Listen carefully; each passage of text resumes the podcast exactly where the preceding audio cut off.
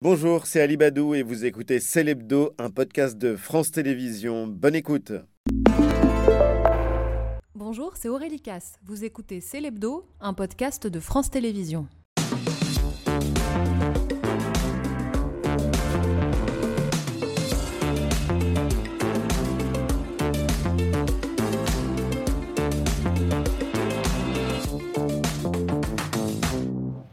Bonsoir à tous, bienvenue dans Célébdo, votre magazine du week-end sur France 5 avec une nouvelle équipe, les histoires fortes de la semaine, les femmes et les hommes qui font la une. Avant de commencer, nous avons une pensée très forte ce soir pour les Marocains après le fort séisme qui a touché le pays hier soir. Un bilan euh, qui est très lourd, qui continue de s'alourdir, plus de 1000 morts et des centaines de blessés. L'urgence maintenant, retrouver euh, des survivants. De nombreux pays, dont la France d'ailleurs, proposent d'envoyer euh, des secours sur place. La Fondation de France a lancé un appel aux dons que vous pouvez donner sur le site qui s'affiche en ce moment à l'écran. Et l'émission que vous allez voir maintenant, la première de la nouvelle formule de Célébdo, a elle été enregistrée avant ces événements. Voici le sommaire.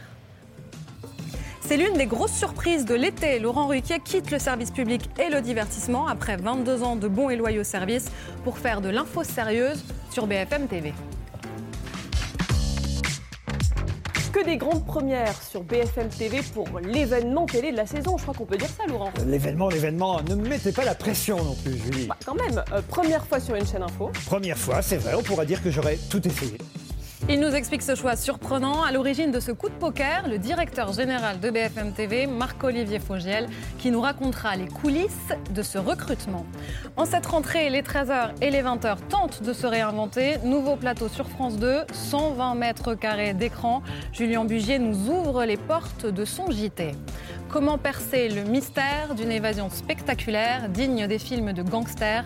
Celle du braqueur Redouane Faïd en 2018. Son procès a commencé mardi. Radenovic est la seule journaliste à l'avoir rencontré depuis sa dernière cavale. C'est le témoignage de la semaine. Et puis, vos nouveaux rendez-vous dans Célébdo, le coup de griffe de Natacha Polony, le reportage de Louis Amar, le témoignage d'Eva Rock, l'actualité vue par les médias avec Mathieu Béliard et les chiffres de Victor de Kiver. Bonsoir à tous les cinq. Bonsoir. Je suis ravie de vous avoir à mes côtés. Nous aussi.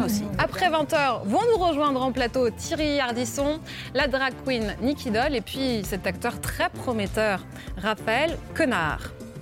Il en manque un autour de cette table, c'est Tanguy Pastureau qui est encore en loge. Bonsoir Tanguy. Bonsoir Aurélie. Comment vous sentez cette première émission, Tanguy? Bah écoutez, je la sens très bien. Je suis sur un indice confiance de, de 11 sur 10. Euh, je suis très heureux en plus d'arriver sur France 5. Alors au départ, je vous cache pas que j'avais plutôt candidaté pour Silence ça pousse euh, en tant que plante en pot, mais j'ai été battu au casting par un, par un ficus. Euh, donc je suis très heureux. Je suis tout seul en loge pour l'instant, malheureusement. Alors aucune substance illicite, pas de groupie. La présidente de France Télévisions ne s'est même pas déplacée en personne pour m'accueillir. Je suis un peu déçu. Toutefois, bah, j'ai vu que vous alliez recevoir la crème du PAF, Oui. Laurent Ruquier, Marc-Olivier Fogiel, Ardisson. Donc, je me suis permis tout simplement euh, bah, d'apporter mon CV. On ne sait jamais, je vais essayer. Ça va peut-être marcher, mais on aimerait bien que vous restiez avec nous quand même, euh, Tanguy.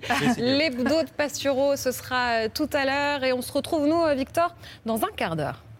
C'est le choc médiatique de la rentrée, l'info qui a stupéfié le paysage audiovisuel. Laurent Ruquier arrive sur BFM TV et en exclusivité à la télé, il vient s'en expliquer sur notre plateau en compagnie de son nouveau patron, Marc-Olivier Fogiel.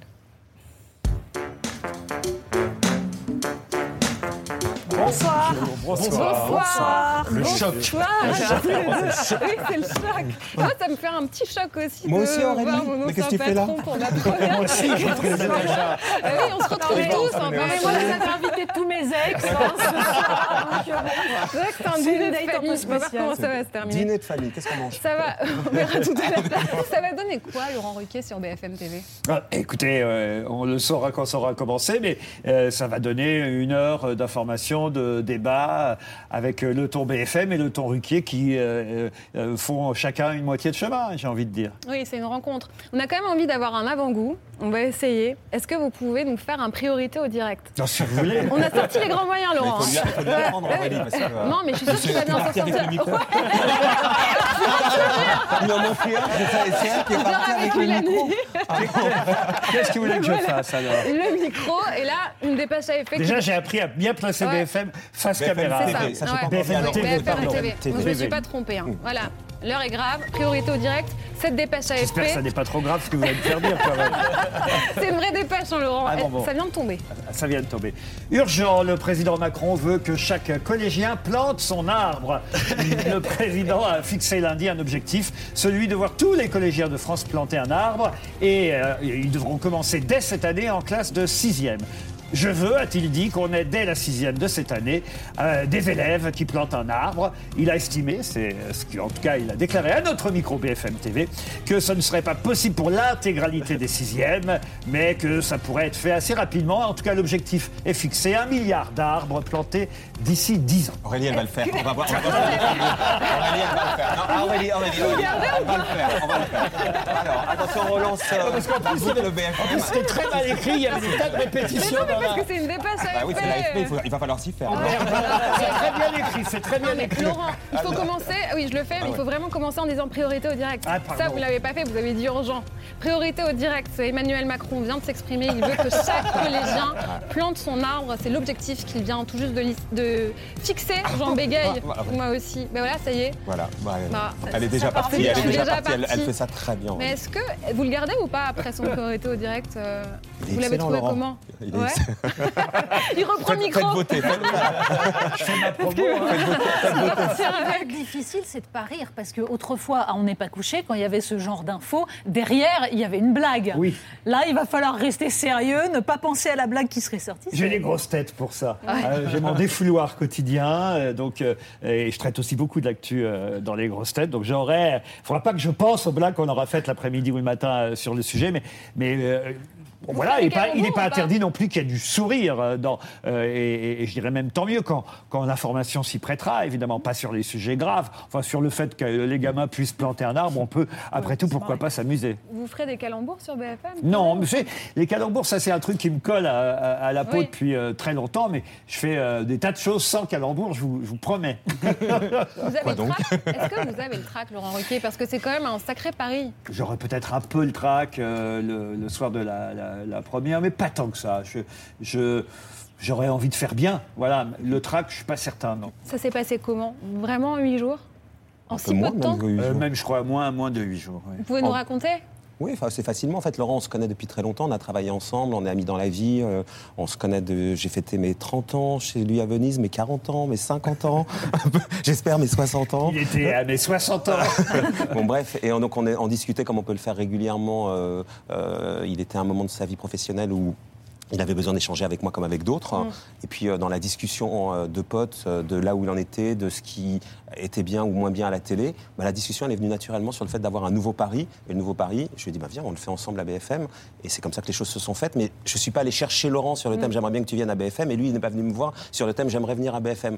On était à une terrasse de café, on a discuté comme on fait régulièrement.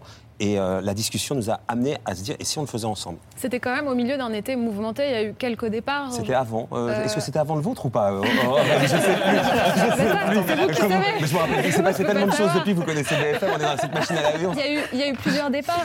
Oui. Jean-Baptiste Boursier, Oui. Pascal de la Tour du Pin. Oui. Comment vous l'avez vécu? Est-ce que vous l'expliquez? Oui, euh, enfin assez naturellement. C'est, euh, vous connaissez BFM pour le coup mieux que moi. Vous y étiez avant. C'est une pépinière à talent. Les gens euh, grandissent et puis à un moment donné mûrissent et ont envie de tenter des aventures.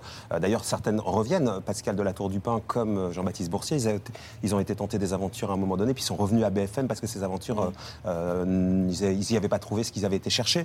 Donc oui, ça, Ils ne sont pas les seuls. Apolline de Malherbe aussi était Oui, partie. était parti à revenue. Canal, était revenu. Bon, bon, bref, comment je l'explique? Comme euh, ben, BFM, ça permet à des tas de gens d'apprendre, de grandir, et à un moment donné, ils sont mûrs et ils ont envie d'aller tenter de nouvelles aventures. C'est arrivé à trois personnes en même temps. Euh, il y a des années où il y, en a beaucoup, des années où il y en a beaucoup moins, et puis c'est la vie euh, de la télé. Et donc, euh, ça n'a pas été un été mouvementé de ce point de vue-là, non, ça a été un été business as usual, quoi.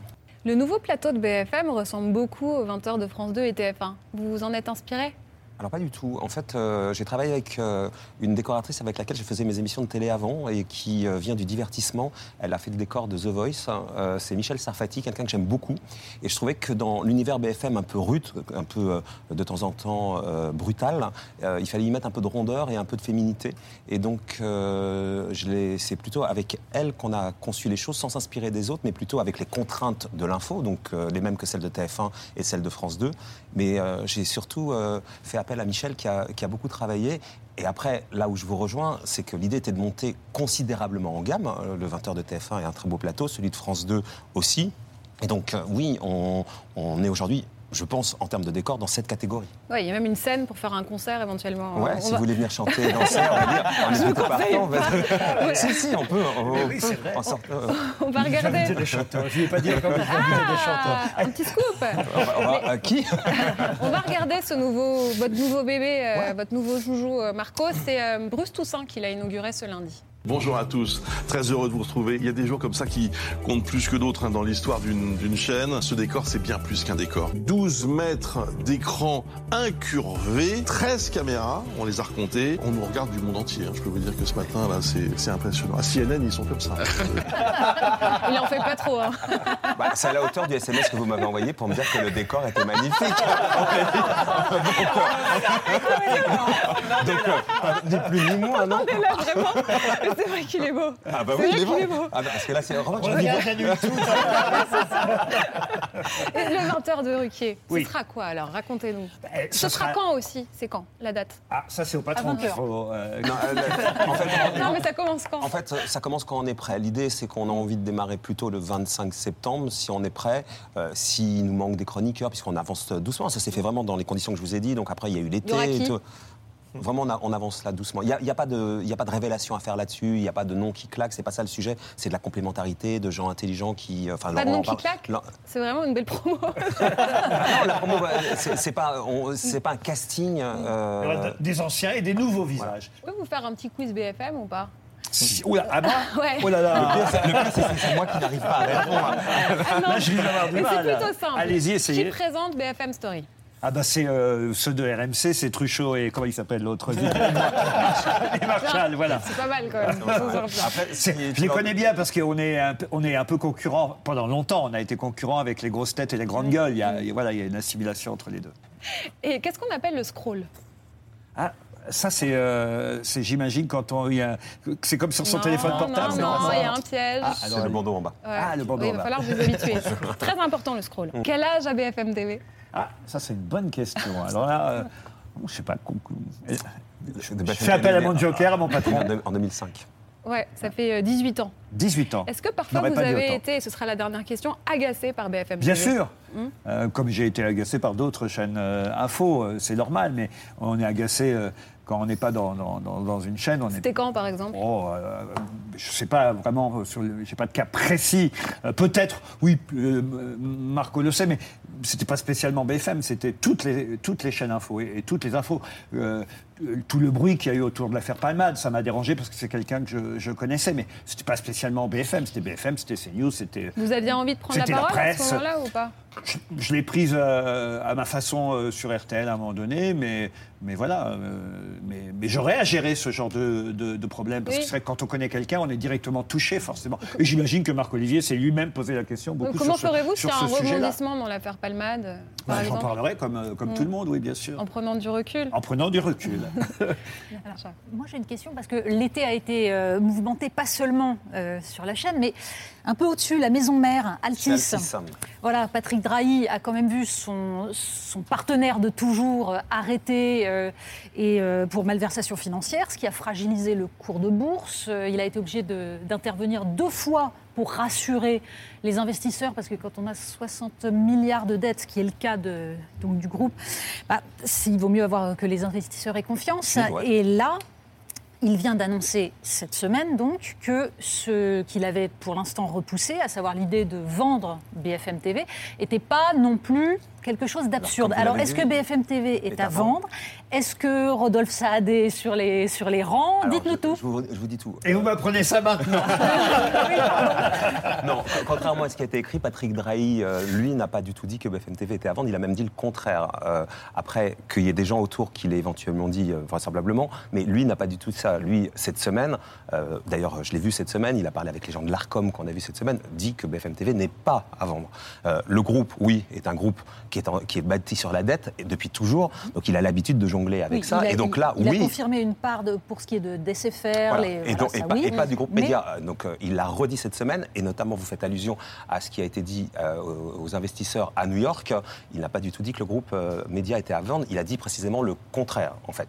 Après, c'est comme tout. Moi, je suis pas dans la tête de Patrick Drahi. Je sais qu'aujourd'hui, j'ai les moyens de travailler.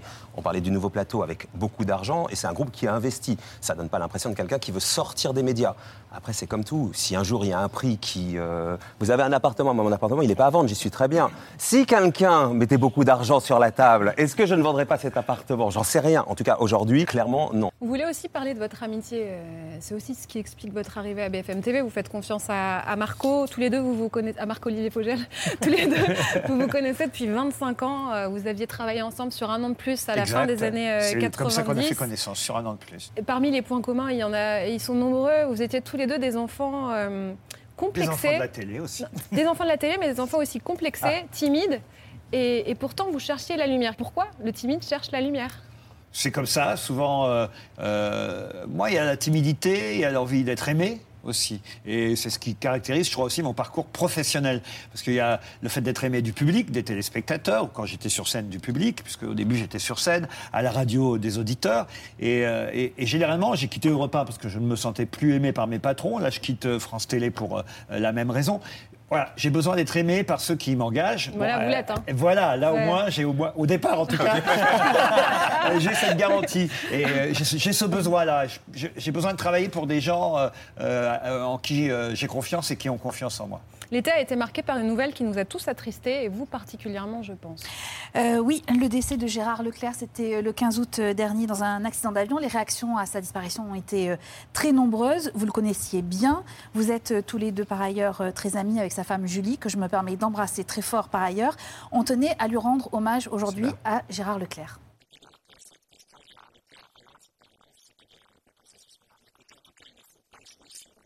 Pensez-y toujours, ne le dites jamais.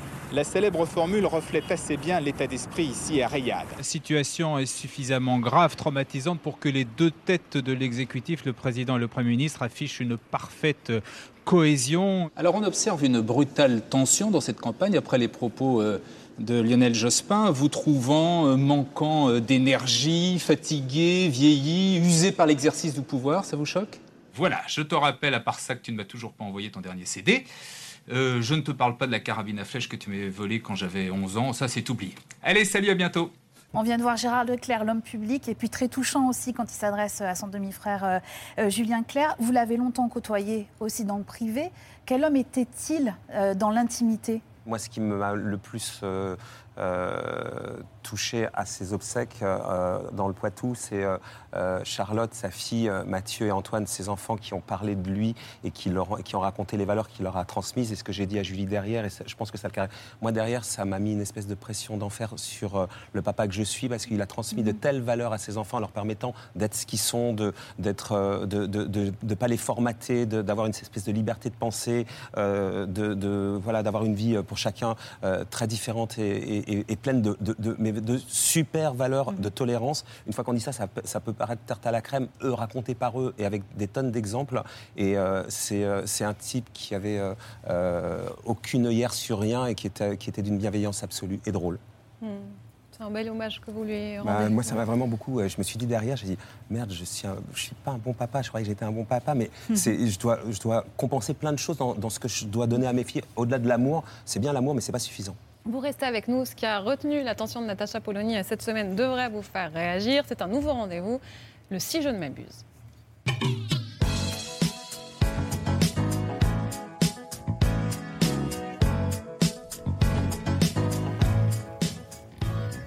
Natacha, si je ne m'abuse, deux prises de parole vous ont marqué cette semaine. Oui, oui, il y a eu ces derniers jours deux interventions médiatiques qui méritent qu'on les écoute attentivement. D'abord, la rentrée politique du ministre de l'économie Bruno Le Maire. Alors, ça donnait ça. La France a de très bons résultats économiques. De la croissance là où beaucoup de pays sont euh, en récession, 2 millions d'emplois qui ont été créés au cours des six années passées. La France tire son épingle du jeu. Oui, donc vous avez bien compris. Tout va bien. hein. Il y a 2 millions d'emplois qui ont été créés, 300 usines de plus. La France, c'est l'Eldorado, le vin rouge et Michel Sardou en plus. Sauf que dimanche dernier, on a aussi entendu le président des Restos du Cœur, hein, Patrice Douret, et lui, il disait ça. L'inflation est d'une violence inouïe. C'est de pire en pire. Très clairement, Aujourd'hui, ce n'est plus tenable. À ce rythme-là, si l'on n'y fait rien, même les restos du cœur pourraient mettre la clé sous la porte d'ici trois ans. Oui, les, restos du cœur sont au bord de la faillite et la cause, alors on la connaît, hein, c'est l'inflation bien sûr, surtout pour une association qui distribue des denrées alimentaires, mais c'est surtout l'explosion des demandes. Alors je me pose une question. Comment ces deux discours sont-ils compatibles? Et je n'accuse pas Bruno Le Maire de mentir, ce qu'il dit est vrai. Encore faut-il définir ce que c'est quand on parle d'emplois créés. On nous a expliqué pendant des années qu'il fallait inverser la courbe du chômage. C'était le slogan de François Hollande et que du coup ça irait mieux.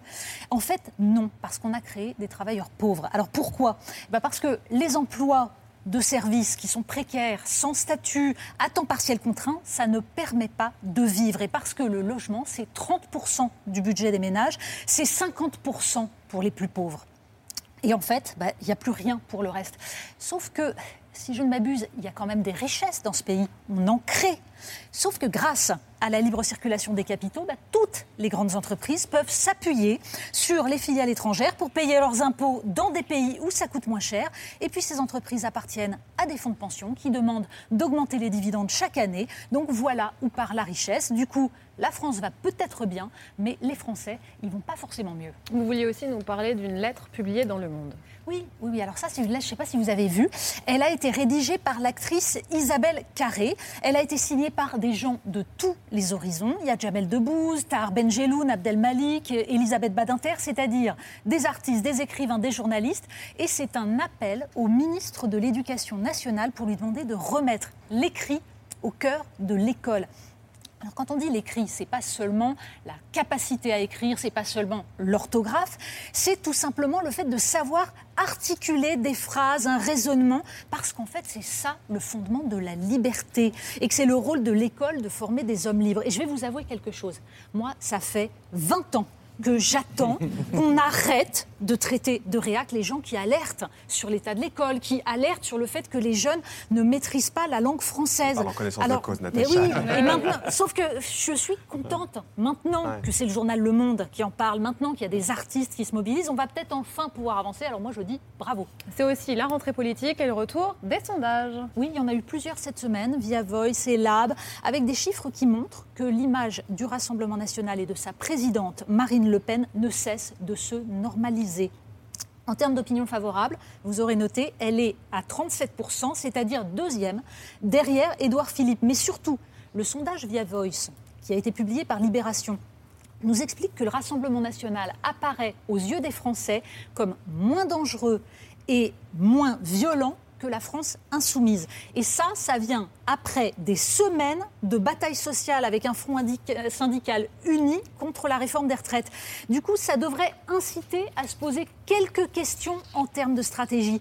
Et c'est aussi une question pour les journalistes, en fait.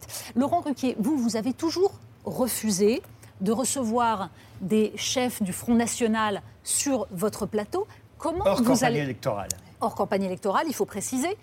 Comment vous allez faire sur une chaîne comme BFM TV, dans un contexte avec 89 députés? Non, mais depuis, évidemment, les choses ont beaucoup changé. Euh, On parle d'une époque où, euh, effectivement, il n'était pas autant, et peut-être euh, finalement, il y a un lien de cause à effet, euh, mais il n'était pas autant à, à l'Assemblée. Là, aujourd'hui, évidemment, c'est un parti qui est représenté au Parlement, et donc on- je recevrai. Vous pensez que c'est un parti comme les autres? Vous avez changé, vous, votre vision Non, je ne pense pas que c'est un parti comme les autres, mais c'est un parti que manifestement les médias ont fini par accepter comme les autres. Donc euh, je, jouerai euh, le rôle que tout le monde joue.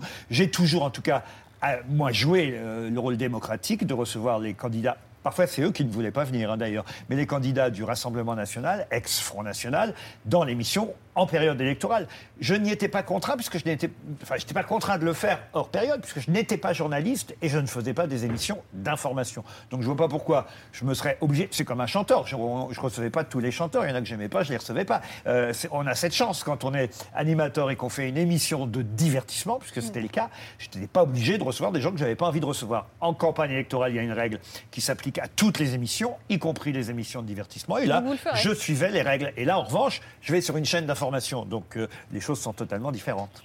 C'est bien clair. Oui, c'est clair. On passe aux chiffres de la semaine parce que les chiffres disent parfois mieux que les mots. Ce sont les chiffres de Victor de Quiver.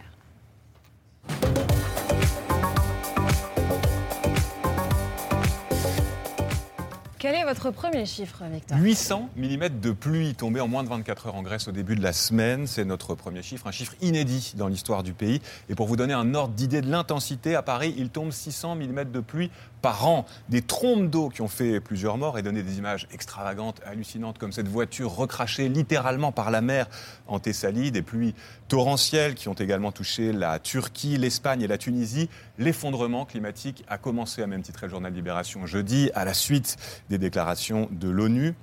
Après avoir connu l'été le plus chaud depuis 120 000 ans, l'Europe enchaîne donc les phénomènes météo extrêmes. Le sujet sera abordé au G20 en Inde, qui se tient aujourd'hui et demain, mais au vu des divergences affichées entre les pays, on doute que des mesures concrètes soient annoncées, notamment sur la fin des énergies fossiles, responsables, rappelons-le, de 85% des gaz à effet de serre. 3500, c'est votre deuxième chiffre. 3500 espèces, Aurélie, des petits animaux mignons. Regardez-les, il est pas cute ce petit crabe bleu. Oh, mais qu'elle est belle cette moule zébrée. Et ce petit rat noir, non Eh ben non, pas du tout. La moule zébrée. Ce sont des monstres. Pourquoi? Parce qu'ils grignotent nos récoltes, ils dévorent nos fonds marins. Non seulement ces animaux n'ont pas de prédateurs, mais ils détruisent sans pitié les espaces qui leur préexistaient. 60% de la biodiversité mondiale menacée, et ça nous coûte chaque année plus de 423 milliards de dollars. Mais comment ces espèces invasives sont-elles arrivées là? Elles s'accrochent à nos valises, Natacha, aux pneus de nos camions, elles se faufilent dans les soutes de nos avions, dans les cales de nos bateaux. Alors rassurez-vous, si après ma chronique, vous aimez toujours ces petits animaux sympathiques, ces espèces devraient continuer de proliférer grâce à euh, l'intensification du commerce mondial. C'était ma bonne nouvelle du jour. Merci beaucoup, ça fait vraiment plaisir. Vous pouvez essayer. Je pense que c'est eux qui vont vous Ça bouffer. a donné envie à Mathieu. La boule zébrée ou. euh, moule zébrée. Il va bien. Le drame, c'est c'est Elle les boule écrevisses, hein, ça remplace les bonnes écrevisses. Les écrevisses Ouais, américaines. plaisanterie que je ne ferai pas sur Ah, Elle se lâche allez- se retient. Maintenant qu'elle est ici depuis tout à l'heure. Ça. Et votre. Et moi, je suis. Ça y est. Ça, vous n'avez rien dit. Chacun, chacun dans son rôle désormais. Non, vous t'entendez pas, Charles. Votre troisième chiffre, Victor. 206 000, c'est le nombre de vieux téléphones collectés par le mondial de rugby pour les transformer en médailles de la compétition. Elles ont été frappées par la monnaie de Paris, euh, rien de moins, or, argent, bronze pour les vainqueurs et les finalistes, le reste pour les 600 joueurs en guise de bienvenue. Une édition marquée par le saut du recyclage et de la bonne conscience écologique, donc, ce qui n'est pas tout à fait euh, l'avis de Greenpeace. L'ONG écolo a dénoncé le sponsoring embarrassant du mondial par Total. Dans une vidéo postée cette semaine sur Internet, Greenpeace met en scène un stade de France envahi par une marée noire. Les entreprises d'énergie fossile, dénoncent l'ONG, veulent détourner l'attention de leur activité qui détruisent le climat. Laurent Ruquier, vous qui ne faites pas mystère de vos engagements politiques, ni de vos prises de position en général, fallait-il refuser ce sponsoring comme l'a fait par exemple les Jeux Olympiques de Paris? Oh non, ça, franchement, moi, je, je- là-dessus, je pense que. Vous prenez l'argent Oui, on a besoin de sponsors, de mécènes pour organiser de tels événements. Non, je ne suis pas. euh, euh, contrairement à l'i- l'image qui me colle à la peau, je ne suis pas à gauche à ce point-là. Alors là, vraiment pas du tout. Non, je ne suis pas engagé comme ça contre ce genre de choses. Euh, Non, ça ne me choque, ça ne me choque pas. Et Si euh, c'était, euh, je sais pas, c'était la conférence pour sauver bah, les petits animaux dont vous avez parlé tout à l'heure avec Total, soit sponsor, ce serait peut-être un peu plus curieux, mais pour un, événement sportif, ça a toujours été comme ça depuis, depuis toujours. Non, ça, je suis pas choqué du tout. Du tout. Merci, Victor. Même si je m'intéresse pas au rugby, donc au fond, je m'en fous. Ah, bah, finalement. C'est le témoignage de la semaine, celui de Plana Radenovic, la seule journaliste à avoir rencontré le braqueur Redouane Faïd depuis sa dernière évasion. Oui, Redouane Faïd, 60 euh, 51 ans, pardon, je le vieillis, 51 ans, surnommé le roi de la belle, actuellement euh, jugé par la cour d'assises de Paris. Euh, cinq ans après son évasion spectaculaire de la prison de Réau, il avait suffi de 10 minutes pour le voir s'enfuir euh, à bord d'un hélicoptère.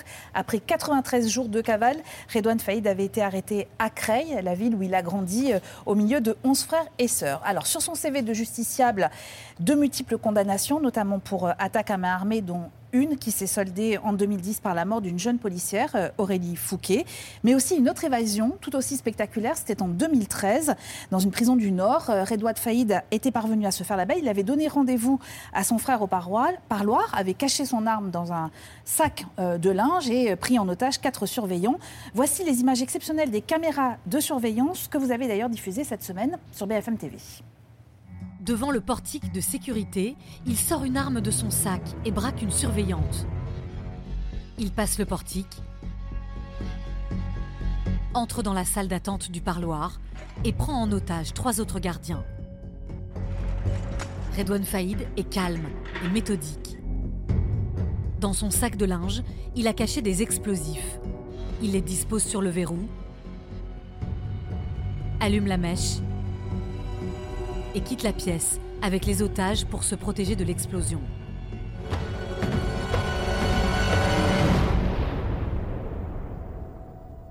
Il lui reste encore quatre portes à franchir.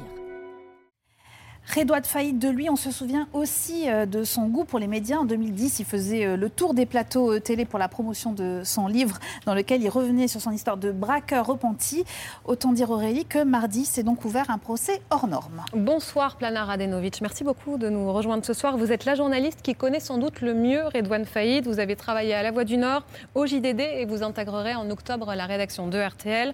Son procès, que vous suivez d'ailleurs depuis mardi, sous très haute surveillance en raison de la crainte euh, d'une nouvelle évasion, ce sont les gendarmes du GIGN. On va voir les images, elles sont impressionnantes, qui se chargent du transfert de la prison de Fleury-Mérogis jusqu'au tribunal, escortés d'une dizaine de motos. Ensuite, à l'arrivée, une centaine de, policiers pardon, sont déployés euh, avec l'appui d'hélicoptères.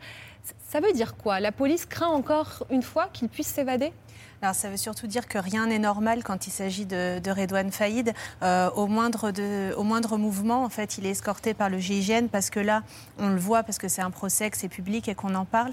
Mais quand il est, par exemple, euh, interrogé par le juge d'instruction, il est aussi escorté à chaque fois, en fait, euh, par le GIGN. Alors, en effet, oui, bah, entre guillemets, peut-être la police se dit jamais 203. Enfin, il s'est évadé deux fois, pourquoi pas une, une troisième. Comment pouvez-vous nous le décrire, nous qui n'avons que les dessins du procès? Il n'est il est pas du tout comme sur les images qu'on a pu voir en 2010, évidemment, on est 13 ans plus tard. Donc c'est un homme vieilli, amaigri, euh, très pâle, parce qu'il ne voit pas beaucoup le soleil euh, à l'isolement, évidemment, euh, mais qui a une gestuelle et une, une façon de parler très combative. Est-ce que vous pouvez nous raconter la première fois que vous l'avez vu? C'était comment? Oui, alors je l'ai vu en octobre 2019 au Parloir, euh, à Vendin-le-Vieil, euh, qui est euh, une des prisons les plus sécurisées de France. et franchement, c'est assez saisissant. Enfin, je suis journaliste police-justice, mais j'avais jamais l'occasion de voir une, une personne, euh, bah, un, détenu particulièrement signalé euh, de ce pédigré-là. C'est-à-dire que j'étais en face de lui au parloir. Donc, euh, lui, il a des parloirs derrière une vitre en plexiglas, les parloirs isiaphones. Donc, je vois arriver derrière la vitre cet homme encadré par quatre surveillants en tenue anti-émeute. Et, et ouais, enfin, la première impression est assez assez forte et en fait c'est pas du tout euh, moi aussi je m'attends à voir la personne de 2010 euh, voilà qu'on a tous euh, vu et en fait non je vois une personne au teint verdâtre amaigri enfin clairement qui a pas l'air bien mais comment vous avez réussi à avoir ce rendez-vous avec lui? Oui, alors c'était un petit peu long. Euh, en fait, euh, j'ai, hum, en gros, il fallait que je sollicite un permis de visite auprès du juge d'instruction. À l'époque, il était euh, prévenu pour, pour l'affaire de Réau, donc c'était le juge d'instruction. La seconde évasion Voilà, la seconde évasion. donc bah, j'ai demandé à Jean-Michel Gentil, sans me cacher, en disant que c'était pour une interview dans le JDD. La seule condition, c'était de ne pas évoquer évidemment l'affaire en cours par rapport au, secret de l'instruction, mais bah, il a le droit de s'exprimer sur ses conditions détention. Euh, donc euh, il n'y a pas eu de soucis. Bon, C'était un petit peu compliqué, mais ça a fini par se faire. Euh, après, après ce parloir, une correspondance a débuté mm. entre vous. qu'est-ce, que, qu'est-ce qu'il vous raconte dans cette correspondance? Parce qu'on sait qu'en plus, la, évidemment, la, la, pénitentiaire surveille extrêmement tous ces écrits. Qu'est-ce qui se raconte entre vous deux? Alors, euh, il répond à mes questions déjà. Euh, donc, euh, spontanément, je ne sais pas ce qu'il avait envie de raconter, mais moi, j'avais envie de savoir comment est-ce qu'on vit en muret vivant, comme il le décrit lui, dans voilà, comme il, ce, sont ses mots, un sarcophage de béton. Enfin, c'est quoi en fait la vie à l'isolement, sans toucher personne, sans voir la lumière du soleil, sans, en parlant avec des gens qu'à travers des murs ou des vitres de plexiglas. Enfin, qu'est-ce qu'il fait quoi? Qu'est-ce qu'il écoute comme musique? Qu'est-ce qu'il lit Tout ça? Et puis aussi, qui me parle de ces conditions de détention mhm.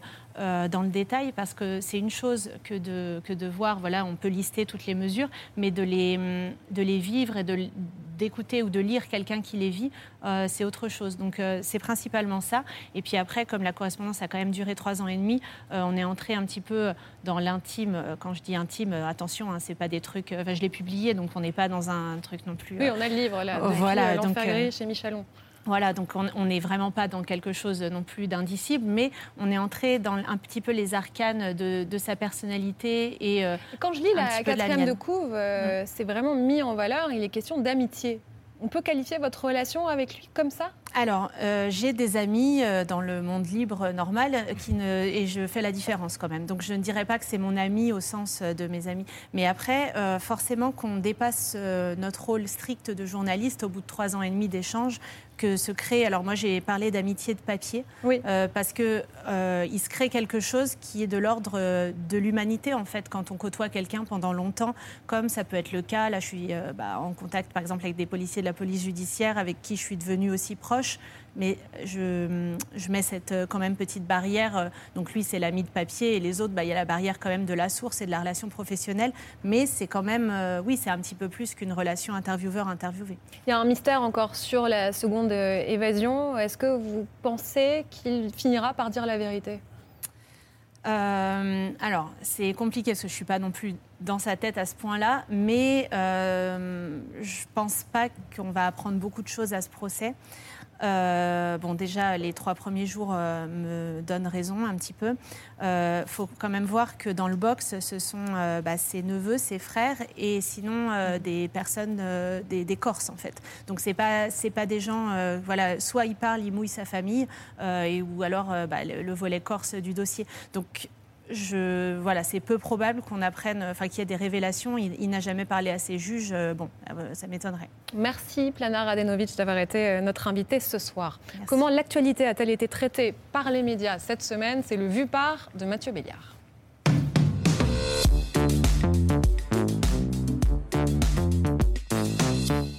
Mathieu, c'est la rentrée scolaire qui a rythmé les médias. Oui, et même le président de la République a voulu euh, marquer le coup. Alors, euh, Marc-Olivier, mais nous tous, hein, on s'est fait damer le pion par un gamin. Euh, quand il veut marquer le coup, qui dit interview de rentrée, dit interview chez un jeune, Hugo Travers, à la tête de la chaîne d'actu Hugo Décrypte sur YouTube, TikTok, Instagram. Deux heures d'échange. Et posons franchement la question ça change quoi, ce format d'interview? Déjà, sur le ton, on pourrait presque soupçonner le, le président d'avoir voulu parler jeune. Vous avez énormément de profs enfin d'enseignants, pardon. Ça continue sur le Facebook, ça continue sur le TikTok, ça continue sur les Insta. Eh ben, je peux vous dire qu'ils apprendront les maths l'heure d'après vachement mieux. Comme vous l'avez dit, il y, a, il y, a des choses qui ont plus d'impact que. Ouais, et elle a autant de gueule que celle, que celle des copains. Je suis hyper transparent.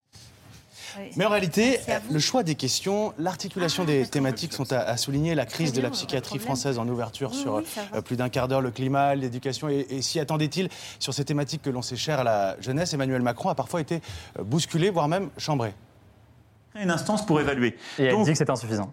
C'est un parallèle qui, est, euh, bah, qui je pense, fait, fait beaucoup, euh, peut faire débat. Là, je fais aucun parallèle, moi. Je continue. C'est peut-être pas ça qui inversera euh, la, courbe des émissions de gaz à effet de serre, mais... Ça, c'est le premier point. Visiblement, les chiffres ne sont pas très encourageants dans ce cadre-là.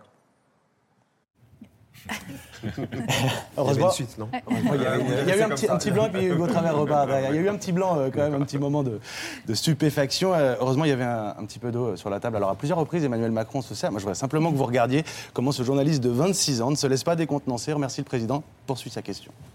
Alentour de 5,8%. Euh, merci beaucoup. L'enjeu, et qui est soulevé notamment par les syndicats étudiants, enseignants, merci beaucoup, que les enseignants puissent toucher un complément de salaire en échange de certaines missions qu'il viendrait, euh, viendrait faire. Ah oui, mais il ne se laisse pas désarçonner. Il ne se laisse pas désarçonner, ça dure deux heures. Et à l'école, alors, comment était racontée la rentrée? Avec des titres de presse qui vraiment donnaient envie de reprendre le chemin des cours. Le journal du dimanche avec les chiffres noirs de l'éducation nationale et des Français inquiets. Alerte rouge pour Libération qui décrit les, pénuries de profs, la crise des vocations. Dans le Parisien, il faut un plan pour remettre l'école à flot. Eh, Bonne rentrée les enfants. Évidemment, il y a eu aussi une rentrée marquée, vous l'avez tous constaté, par des jours et des jours de discussion sur l'interdiction euh, de ces robes longues, l'abaya, interdiction validée par le Conseil d'État euh, jeudi. On ne va pas du tout trancher ce débat ce soir, mais un billet de presse a toutefois attiré notre euh, attention. Cette actu vue par la journaliste Cécile Bourneuf de Libération, qui raconte comment, le jour de la rentrée, le, le cabinet du ministre de l'Éducation nationale a aiguillé des journalistes vers des établissements à Abaya, où la presse serait la, bienvenue. Alors avec euh, Benjamin Delmas, cette semaine, nous avons rencontré cette journaliste de Libération dans sa rédaction. Bonjour Cécile Bourneuf. Bonjour. Vous vous occupez de ces questions euh, d'éducation euh, à Libération et service société. Est-ce que vous pouvez me raconter ce qui s'est passé samedi? Samedi, je reçois un texto du cabinet du ministère de l'Éducation nationale qui me dit si vous avez prévu de faire un reportage lundi, donc le jour de la rentrée scolaire, Sachez que nous avons ouvert euh, les portes de huit établissements euh, en France euh, confrontés au problème de la baya. Pourquoi c'est surprenant? C'est surprenant parce que euh, moi, j'ai jamais reçu euh, de texto de la part du cabinet euh, de ce genre. Parce qu'en fait, déjà, quand on est journaliste éducation, c'est pas simple d'obtenir une autorisation pour aller dans un établissement scolaire. Il faut des autorisations. Donc là, moi, je reçois ce message et je suis quand même assez étonnée, même très étonnée. C'est-à-dire, c'est pas euh, on vous a ouvert les portes d'établissements pour la rentrée scolaire en général. Non, c'est ciblé des établissements qui ont un problème, confronté au problème de la BA. Donc clairement, en fait, on nous a incité, nous journalistes, à traiter la rentrée euh, scolaire sous cet angle-là. Et pour moi, c'est un problème. C'est un problème parce que euh, on stigmatise clairement euh, des élèves. En gros, ce qu'elle nous dit, c'est que pour parler de l'interdiction de la baya, c'était journée porte ouverte lundi à l'école. Alors comme ici, on va interroger le traitement, la fabrique de l'info, j'ai voulu aussi demander à Cécile Bourneuf euh, quelle réponse, quels échos elle avait reçus après ce billet de lundi. Moi, quand j'ai euh, publié ce billet, je me suis pris plein de plein d'insultes, de remarques disant, euh, faisant comme si on, on mettait la poussière sous le tapis, qu'on parlait pas de ce problème, etc. Mais c'est complètement faux, bien sûr, on peut, on peut en parler. Est-ce que vous avez eu des, des nouvelles de M. Attal, de son cabinet? J'ai eu des nouvelles du cabinet qui n'étaient évidemment pas euh, contents de, de, de ce billet et de la vidéo qui allait avec. Et c'est logique. Ils eux, ils sont dans leur rôle de communicant. Moi, je fais mon boulot de journaliste. Lundi soir, euh, dans les 20h, sur les chaînes info, est-ce que vous avez reconnu des, des établissements qui étaient euh, euh, sur la liste qui vous était communiquée? Oui. oui, oui, j'ai reconnu des établissements. Je les pointe pas du doigt. Chacun fait comme il l'entend. Après, c'est. euh, Ce que je veux dire, c'est que ça donne raison au cabinet, en fait. Ça marche. Ça marche. Ah, mais bien sûr que ça marche, évidemment. Alors, je veux juste préciser qu'après l'enregistrement de l'interview, Cécile Bourneuf a pu échanger de vive voix avec le cabinet de, de Gabriel Attal, qui lui promet que leur relation avec Libération ne sera pas ternie. Euh, mais en fait, en réalité, on a retrouvé effectivement ces établissements proposés, entre guillemets, par le ministère à la télé, euh, sur euh, France 2, sur M6, sur BFM TV, euh, notamment. Alors, il ne s'agit pas, et ce serait bête de dire que c'est Gabriel Attal qui vous a dit où, où envoyer vos journalistes, mais est-ce que vous comprenez que ça puisse soit heurter, pas- soit choquer, voire passer pour fait, un plan de com? Pour euh, répondre à ce que dit cette excellente journaliste de Libération par ailleurs, euh, c'est pas comme si d'abord tous les sujets étaient sur la Baïa. On a fait des sujets sur la rentrée et tout mode de rentrée, la conso, etc. Donc c'est un sujet d'actualité puisqu'il y a cette circulaire très différente de ce qui avait été fait avant par euh, Gabriel Attal. Et la coulisse de ça, quand on est journaliste dans une rédaction, euh, Natacha connaît ça. La réalité, c'est qu'on appelle euh, les établissements, on demande à pouvoir y entrer, et ensuite, une demande est faite au, ca- au- au- au cabinet. Et on est réorienté vers les mêmes euh, établissements. Là, ils prennent les devants sur dire vous allez, vous allez, demand- vous allez faire des demandes, sachez que les demandes soit. seront autorisées là, là et là. Que ça soit dans un sens ou dans un autre. en fait, on a peut-être l'impression d'avoir beaucoup la parlé de ce, ce Ah sujet. c'est Ça, chacun, chacun ses sujet, choix. c'est- Mais est-ce que c'est pas aussi parce que le gouvernement facilite le travail là-dessus Pas du tout. Précisément. Euh, pas du tout. On aurait été à l'extérieur de l'établissement et on aurait fait les choses exactement de la même façon, sauf que là, on a pu y entrer. On aurait fait, au contraire, j'allais dire peut-être même à l'inverse, euh, on aurait été devant et on, nous aurait, on aurait expliqué qu'on ne peut pas rentrer, qu'on ne peut pas montrer. il y aurait- ça aurait été une machine à fantasmes. Donc je pense que non, pas du tout. En fait, Euh, je suis pas du, pas du, pas du tout d'accord.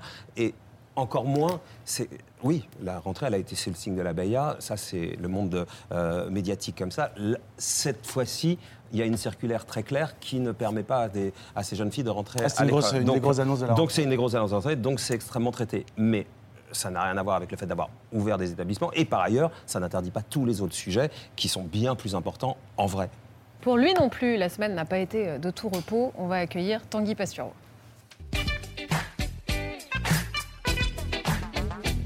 Bonsoir, bonsoir. Salut bonsoir, Tanguy. Salut, Bonsoir. Ça va. Bah oui, très bien. Alors Aurélie, bah, on ne se connaît pas encore euh, vraiment. hein. Mais moi, je vous connais, en fait, de vos Ah années ouais. sur BFM TV parce que je fréquente les bistrots et dans tous les bars, euh, il y a BFM. Alors maintenant, vous passez sur France 5 à l'heure de l'apéro. En fait, vous n'avez encore jamais été regardé par des gens sobres. Et pour vous, être ici bah, est un déchirement. Euh, vous avez déclaré avoir vécu votre départ de BFM TV comme une rupture amoureuse. Alors l'é- l'été, j'imagine, a été difficile. Hein, Xanax, bac de sorbet vanille dévoré à la cuillère à soupe, écoute intensive dans le noir de la discographie de Barbara, euh, puis le renouveau, quoi, cette équipe. hein. Vous allez voir, ça va aller mieux, comptez sur nous, d'autant que votre ex, lui, bah, il est rapidement passé à autre chose. Alors, moi, vous savez, j'ai un peu hésité à refaire de la télé parce que j'ai cette idée d'arrêter avant d'être trop vieux, quoi, de, de disparaître comme Greta Garbo ou Valérie Pécresse. Et puis, quand j'ai vu que Hugo Frey se mariait, je me suis dit, j'ai de la marge, quoi. Parce qu'il a fait ça à 94 ans. Alors, l'avantage de se marier à 94 ans, c'est que quand le curé demande, lui jurez-vous fidélité pour le restant de votre vie? Tu peux répondre oui. C'est pas non plus un tunnel, quoi. en. Alors bref, le mariage était euh, merveilleux. Bah, Il y avait notamment un invité euh, Renaud, un l'ex-chanteur qui s'est reconverti dans les grognements. Hein, il arrive qu'il se fasse draguer par des montreurs d'ours. Et là, Hugo Frey a dit Renaud va être papa parce qu'il a trouvé que sa compagne avait un petit bidou, mais il a dû la regarder à la fin de la noce alors qu'elle avait dévalisé le buffet. Enfin, si à chaque fois qu'on se goinfre, on est soupçonné d'attendre un gosse, moi, ma vie, c'est une immense arnaque à la CAF. Ah, je veux dire, il ne faut pas qu'Hugo Frey s'infiltre dans un déjeuner à la cantine du Sénat parce qu'il va avoir l'impression de déboler dans une maternité où tout le monde sera en costume. Alors, résultat, alors quelle histoire hein. Renaud a été obligé de démentir la grossesse de sa compagne qui s'appelle Christine, mais qu'il surnomme Cerise. J'aurais pensé qu'il l'aurait appelée Poire. hein. Alors, pourquoi Cerise? Eh bien, le site de RTL l'explique. C'est parce que quand ils se sont rencontrés, elle portait des boucles d'oreilles en cerise. Donc, heureusement qu'ils ne se sont pas vus pour la première fois en club coquin, parce qu'aujourd'hui, la malheureuse s'apparaît sans doute God Ceinture. hein. Ce qui est lourd à porter. Je veux dire comme prénom, parce que. Non, mais quelle histoire. Vous vous rendez compte qu'à cause du Gaufret, Pascal Pro, vous vous souvenez de Pascal Pro Voilà, il a dû démentir le soir sur CNews l'arrivée du bébé qu'il avait annoncé le matin sur Europe 1. C'est plus un homme, c'est un centre d'IVG express. quoi. Pro, c'est Gérard Majax en 72. Il y a un bébé, hop, hop, hop, voilà, il n'y a plus de bébé. Quoi. Voilà, donc je suis content euh, bah, surtout de, de faire ma, ma rentrée ici. Avant tout, euh, parce qu'il y a la clim, hein, à très important en ce moment. Euh, je ne suis pas sûr d'être aussi enthousiaste de vous retrouver tous en novembre. hein. Euh, il y a eu le réchauffement climatique, puis la crise climatique, et là on en est, selon l'ONU, à l'effondrement euh, climatique. La prochaine prise de parole du secrétaire général, je pense qu'il va se mettre à hurler Barrez-vous, c'est la fin Réfugiez-vous dans quelque chose de froid comme un congélo ou le regard d'Elisabeth Borne. oui, parce qu'elle aussi a fait sa, sa- sa rentrée, Elisabeth Borne, dans un lycée, hein, avec Gabriel Attal, le seul ministre à avoir la même tête en fait que les élèves de seconde. Et, et ce qui est bien avec Gabriel Attal, euh, c'est qu'il a utilisé son compte CPF, son compte formation, parce qu'il est devenu en même temps influenceur style. Hein, foutons Christina Cordula dans un charter pour Rio, on n'en a plus besoin. Parce que l'abaya, c'est terminé. Moi, je- je- à l'école, hein, moi j'avais envie d'en mettre une ce soir parce que ça cache les formes. Et comme je voudrais pas que le téléspectateur projette trop de choses sur moi, bon, et une élève à Lyon dit même avoir été exclue parce qu'elle portait un kimono. Euh, alors, regardez, vu la longueur, moi j'ai vu Karate Kid, hein, donc un peu spécialiste du kimono, pour moi c'est une cape, hein, c'est une cape. Et ça, c'est grave, parce qu'on vit une époque où ni Zorro, ni Batman, ni ma tante Josie qui s'habille comme un sac n'auraient pu faire d'études. Et sans un bon bagage scolaire, vous savez ce qui se passe? Ben, On finit à la télé, à faire le con. Voilà. Tanguy Parra. Bravo, Tanguy. Merci beaucoup d'avoir été avec nous Bah, pour on cette première ravis. émission. Merci. On est les parrains Ouais, vous êtes les parrains, Ah, c'est carrément. En ouais. plus, on a un peu débordé, donc ça laisse moins de place pour avoir du son après. Vous allez l'annoncer. Le 20h de Ruquier, c'est bientôt, peut-être le 25 septembre sur BFM TV avec euh, Julie Hamet. Célébdo continue juste après la pub et le vu avec cet homme en noir que vous connaissez euh, si bien, Thierry Ardisson, dans un instant. La drag queen la plus célèbre de France, Nikki Doll, Ah, je sera aussi. c'était la même chose. Thierry Ardisson, la drag queen la plus célèbre de France. Doll Ah, sera aussi avec et un acteur euh, qui fait sensation, Raphaël Quenard. À tout de suite.